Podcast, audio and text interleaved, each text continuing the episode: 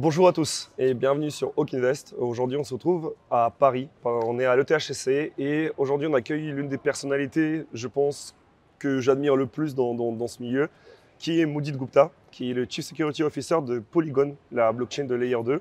Euh, et on va parler un peu de son expérience. Il est également énormément investi dans tout ce qui est cybersécurité. Euh, au niveau des hacks également, il contribue énormément à l'écosystème.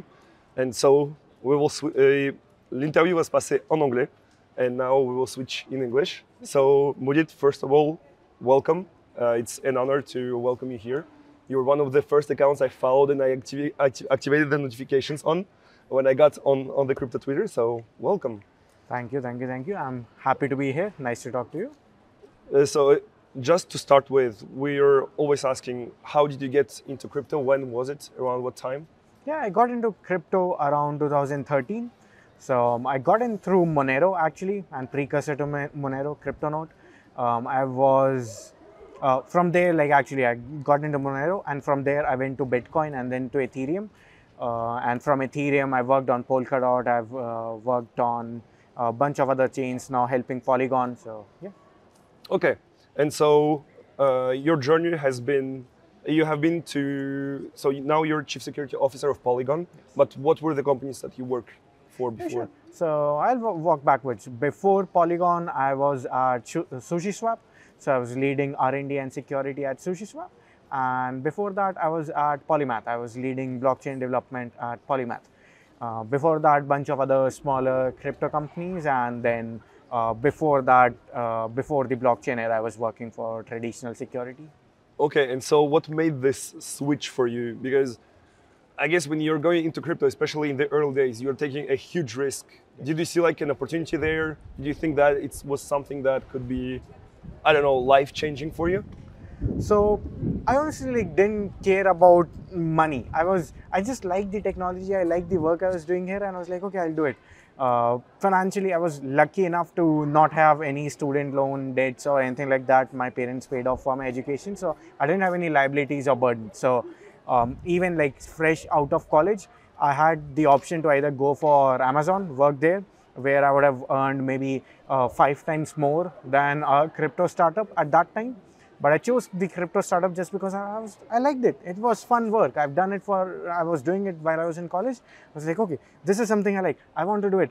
And that turned out to be the right decision, obviously. Crypto blew up, and um, I think I've done fairly well. So that was good. Okay, nice. And so today you are not only the chief security officer of Polygon, you also contribute to other stuff. So, for example, when there are hacks, you're trying to explain what happened. You're trying to backtrack like everything that was going on, and so they, and you're also pretty active on Twitter. Um, so, what is your typical day like? For example, when you wake up, what are the things that you do? Today? Yeah, for sure. Um, as soon as I wake up, I first check my notifications. There are always lots of Slack messages, lots of emails, lots of Telegram messages, uh, lots of Twitter DMs, um, and I try to respond to as many things as possible. Maybe like not all of them, but th- th- that's how my day starts. Uh, and then you get your breakfast, you do your morning stuff, you get ready, and then I start working. Um, I work for a few hours. Uh, in Polygon, like the working timings are very flexible. So I work for a few hours in the morning. I go out for lunch. Then I actually take an extended break, an extended lunch. So after lunch, I maybe meet up with friends, maybe do my uh, like house chores or do some shopping, go out, go out, have some fun, and then I come back in the evening. Um, and then I have lots of calls. Usually, I'm based out of Dubai. So uh, when I'm working with uh, people from US, people from Canada and East Coast, West Coast, those time zones, then obviously like my evenings and their mornings work perfect. So in the evenings, yeah, my evenings are packed with calls and then yeah, like uh, maybe sometimes even four or five hours of calls and after those are done, I get some quiet time. If there is something I want to concentrate on and do, I do it then and then back to bed. Okay. And do you see Twitter as an essential part to your job? Do you think it's yes. uh, it's a real really good tool for you? Yes, it is. So Twitter is a medium where you can get the latest crypto information, and in this space, things move so fast that you really have to be on the top uh, you have to catch up with everything or you just get left behind. Especially if you are working on fields like security where you have to know the latest techniques tips and tricks what everyone is using to be like one step ahead of the hackers. Uh, twitter is a great medium for that. It's a great learning resource. Obviously there's lots of noise on twitter. So you have to really find a curated list of people to follow. And once you do that then uh, twitter is a really fun medium and really fun way to learn things. Mm. And now let's go a little bit into the security about a little bit. Let's get a bit techie. Um, during your, you had many talks here, uh, ei- either at Polygon or during EthCC, um, and you talked about threats uh, to the blockchain and like basically the wallets, etc. And I asked you this question, but I would like to ask you this on the video so we can talk about it. It was about 2FAs. Yes. So today 2FAs are seen as one of the measures of security which are really important, especially for centralized exchanges, um, Yes. for whatever social media you're using, etc., etc. Do you think that the a 2FA for on-chain transactions, uh, etc., would be a good uh, means of preventing hacks, or is hardware secure enough for that? Okay, so it really depends on the way to imp- the way you implement it. You don't really need two FAs on top of a hardware wallet to do everything that a hardware wallet does, but 2FA makes lots of sense when you uh, when you are measuring your when you are managing a treasury or something like that, and 2FA in the sense that it's a multi-sig. So if you are managing anything that is very critical, then you should instead of using an EOA like a hardware wallet, uh, you should use a multi-sig and maybe start with a 2 by 3 3 by 4 4 by 5 to whatever configuration you want uh, the most basic one i would say is 2 by 3 where there are three people on the multisig and you need two to approve anything to do it. It gives you security and some safety as well. Security in the sense that at least two people need to sign it. At least two needs to be compromised for anything bad to go wrong.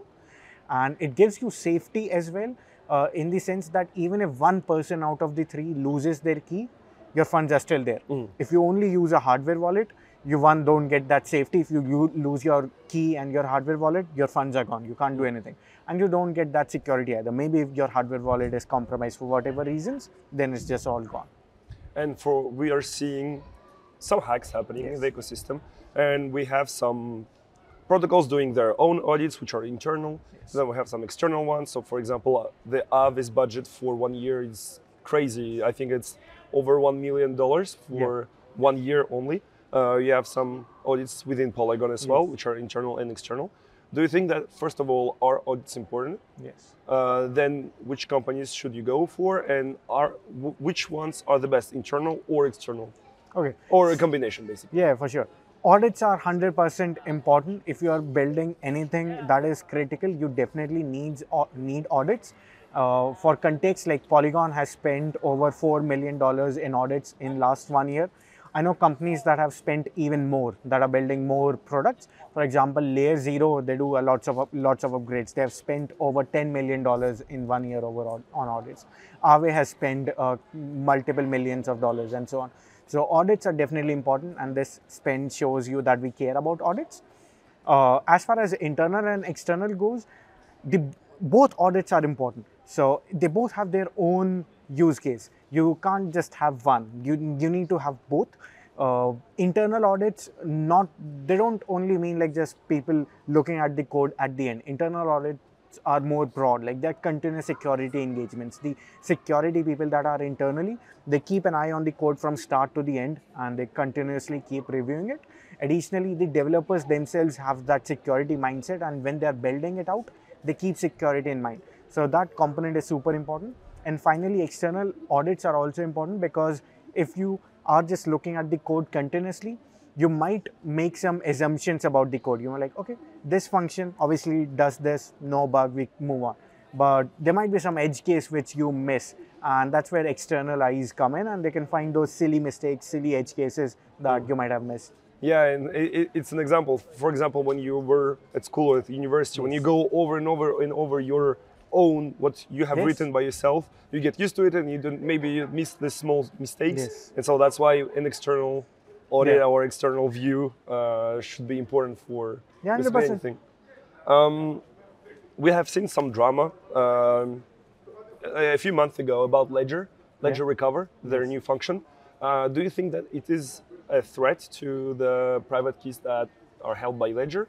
Uh, so, for example, when you buy Ledger, you thought that they could not extract the key. Well, actually, they can. And so, do you think that it's something important and something critical to um, the future of Ledger, basically?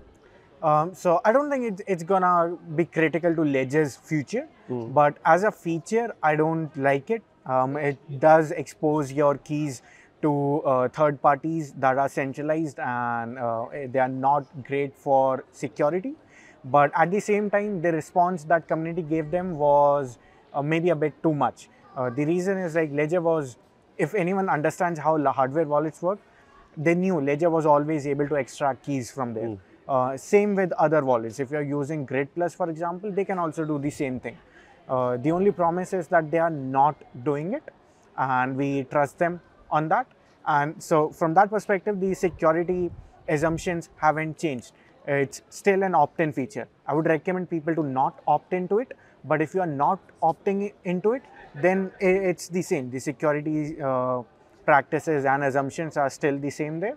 You, if you were trusting Ledger before this feature, you can continue trusting them after this feature. Mm. Yeah, I think it's quite interesting that still we are like, don't trust, verify, but we still have to rely on this trust for the tools that we're still using, basically. Yeah, the thing is like you can't verify everything. You can't go down to the bottom of manufacturing of these silicon chips. So at some point you will have to trust that someone is someone else is verifying. Uh, it's the same as like making food at home. So you make food, you don't grow your own vegetables, not all of them at least. You don't cut your own meat most of the time. So even if you are cooking, you're trusting that someone else didn't poison your vegetables or something like that. Mm-hmm. It's gonna be like that. Like you'll be handling most of the things. It would be all transparent. So the thing is like if you wanted to test, you should be able to test. Like if you wanted to test your food for poisoning, you should be able to test. And if someone is caught poisoning it intentionally or unintentionally, the news spreads as fire and maybe one person gets exploited, others are saved. So the chances of a hack or an incident happening are very low. And it's the same trust assumptions here that if Ledger was to ever be malicious, first of all, like it would be stupid for them. They are all doxxed. It's all uh, legal regulated entities and so on.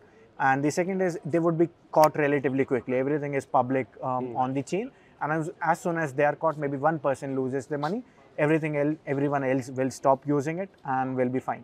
Yeah, and I think on the other hand as well that most of the people that are using Ledger they don't understand the hardware technology, they don't know the code, and so they have to trust other Yes, or either Ledger or the people that are more familiar with the matter, like you, for example, to say that this is good or this is Yeah. bad as well. Yeah. Yeah. Let's now let, let's now switch a little bit. We've talked we've talked a little bit about cybersecurity. Let's talk about blockchains Yeah, sure. essentially. Um, so we have seen many L1s being deployed, and then we will talk about L2s as well.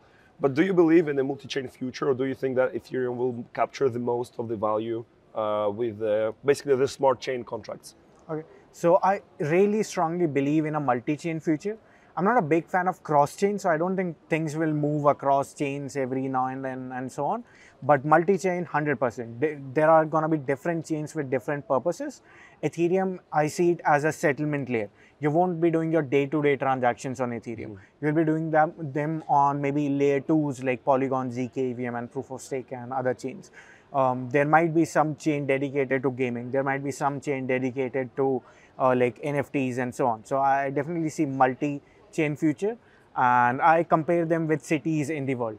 There are lots of major cities in the world where like everything happens. Some cities are famous for something. Some cities are famous for everything, and all of them are growing at the same time there are bridges so you can go from one city to another do business in one city do business in another city but it's not very cross chain or cross city in the sense that you can't have your one leg in one city and the other leg in the other city at the same time it takes time to go from one place to another and if we try to do it like on the blockchain like have things simultaneously work on two different chains it's gonna be hard uh, so for now multi-chain big proponent of that i'm super bullish on that cross chain will need some more time Okay, and so now we've talked about L1s. Let's go to L2s. We've seen the war of L1s before. Yes. Basically, it was TPS, it was like the incentives that were deployed, which brought more TVL, Yeah. uh, what protocols are operating on what chain. Do you think that we will see the same thing in the L2, um, in the L2 war? Because that's what we are seeing right now. We have so many L2s which are being deployed. Uh, so basically, my question would be, um, what are the metrics that you should focus on in order to see which is, well, let, let's say the, let's not say the best one, but the most, um, how can I say it? Uh, well, well, let's say the best. But Yeah, you, you, you get my point.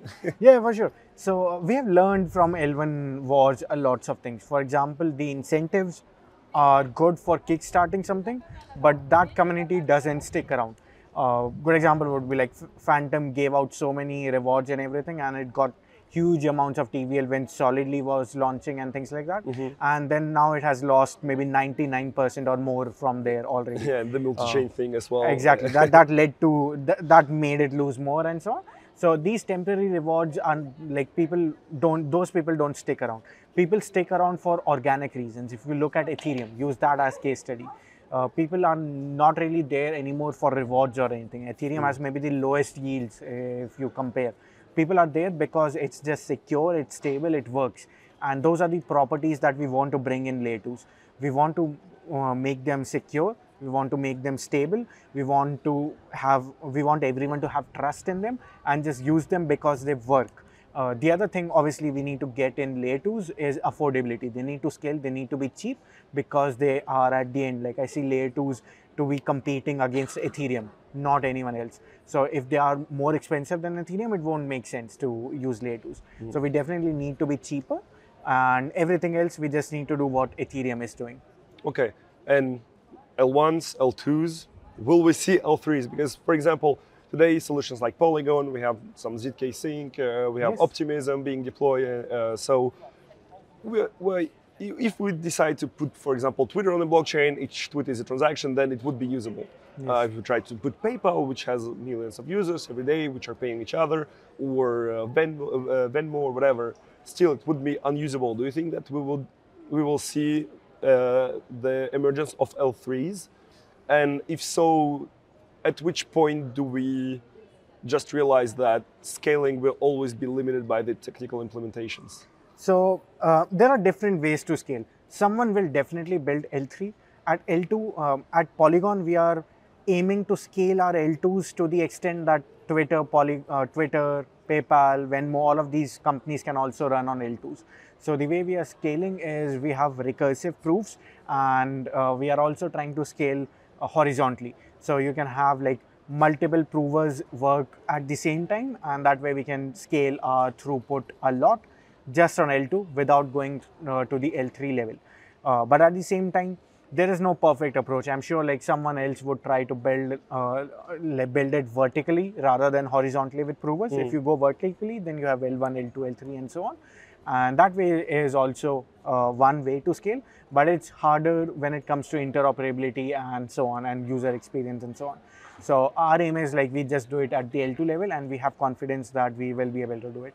Yeah, and also I think that we have seen this with Curve Wars, for example, that you have the first protocol, which is Curve, then on top of that you have Convex, Yeah. then on top of that you have another protocol, another Yeah. protocol, another protocol. And so if Convex fails, then all the protocols them which are built on top of that, they fail as well. So uh, your protocol is as uh, secure as your weakest element, basically. Yes, hundred percent. Yeah. Yeah, hundred percent. That's why like we only want Ethereum and our chain. We don't want a big chain. Uh, we trust Ethereum is secure. Uh, if being honest, like if Ethereum fails one day, our L2s uh, will also fail. We are tied to Ethereum, but Yeah. we are only tied to Ethereum. We don't care about anything else. Everyone else can go die. We'll still be fine. Okay. Well, we've talked about the technical stuff, and now let's get a little bit into the personal stuff to end with. We'll, we'll really like to talk with people with experience, and so I have one question for you because you are part of this group of people like samczsun, you have yourself, you have Officer CIA, uh, you have some other guys as well. Um, what is it like being in a war room? So, for those who don't know, a war room is basically a group chat which is created once the protocol gets hacked, and in order to Yeah. trying to save some funds and basically do some white hacks, uh, white hat stuff. So how how does it work? What is it like? Yeah, for sure. The first few war rooms I was in, they were more stressful and tense. But over time, you realize that there are only so many things you can do, and you just do them. Uh, you don't care about things that are not in your control. If you start worrying about them, then it gets messy. If you are in a war room, then you just have to focus on what you can do, and you just do that. And it actually becomes an enjoyable experience. It's actually exciting to be in a war room. There, there's some thrill to it. so uh, at some point, I don't know, I, I, started enjoying it. But as long as I'm only doing things that I like, um, I'm doing technical stuff. I may be white hacking. I may uh, trying to figure out how it happened, stopping any future hacks mm. and so on. Uh, the, but there are in a war room there are many more things to do. You have to communicate with your uh, like with other people who are involved uh, your community. You have to get legal involved. You have to get uh, you have to public state publicize statements. You have to reach out to the hacker and so on. There are many duties. I don't enjoy doing them. I know how they are done. I bring in other people to do it.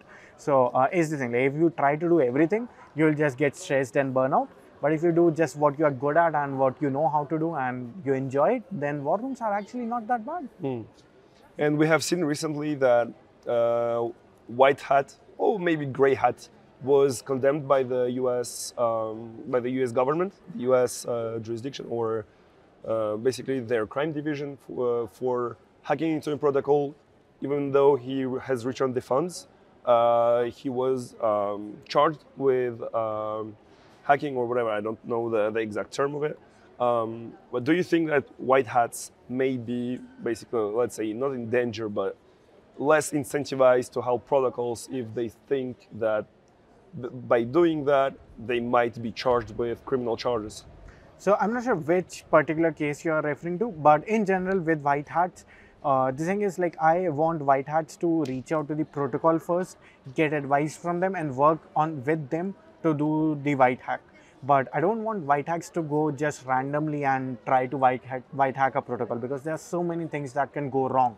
So uh, if honestly someone just goes and white hacks a protocol without giving any notice to anyone, uh, then I may not necessarily consider that as a white hack, even though they might return funds. Uh, maybe they are gray hat. I won't say black hat, but a true white hack in my mind would reach out to the people involved and try to uh, like get more context with them, work with them, and make sure they are doing the white hack properly, rather than just risking it uh, like a hero and trying to do it all by themselves. Okay, it was the Crema finance hack that ah. I was talking about that he was recently charged with. Mm. Um, we have so two more questions left. So, yes. um, do you wish sometimes that you have stayed un- anonymous completely? um, for some things, yes, but at the same time. Uh, I may or may not have other anonymous profiles. That that's the beauty of anonymity. Uh, you you only people know your real face. That's good, but people don't know your non-real faces. So you can have best of both worlds. I, am happy I have. Uh, I'm not anonymous because it helps you build reputation and helps yeah, you yeah. build connections. But at the same time, it, I still have the choice of having some anon profile out there which nobody knows about. Okay. Um, what, are you more enthusiastic now than you were when you joined the crypto uh, crypto space? Because you joined a few years ago, right? Yeah. We have seen so many evolutions, we have seen so many things happening, and um, we have seen some greed as well. And so, do you think that um, you are more enthusiastic now, or were you more enthusiastic before? So, I think the enthusiasm level is almost the same. I was enthusiastic then, I'm enthusiastic now. The only thing that has changed is I think now I believe that it's possible. Like it's it's really possible. Like at that time it was a crazy idea which I, I really liked on and I was like, okay, maybe this will uh, take on, maybe this will blow up, maybe this will work. Now I have confidence that yes, this is the way to the future. Okay. And um, what is your end goal? Do you think that at some point you will create your own company or what what do you basically what is your goal in life? Do you want what so, do you want like, to achieve?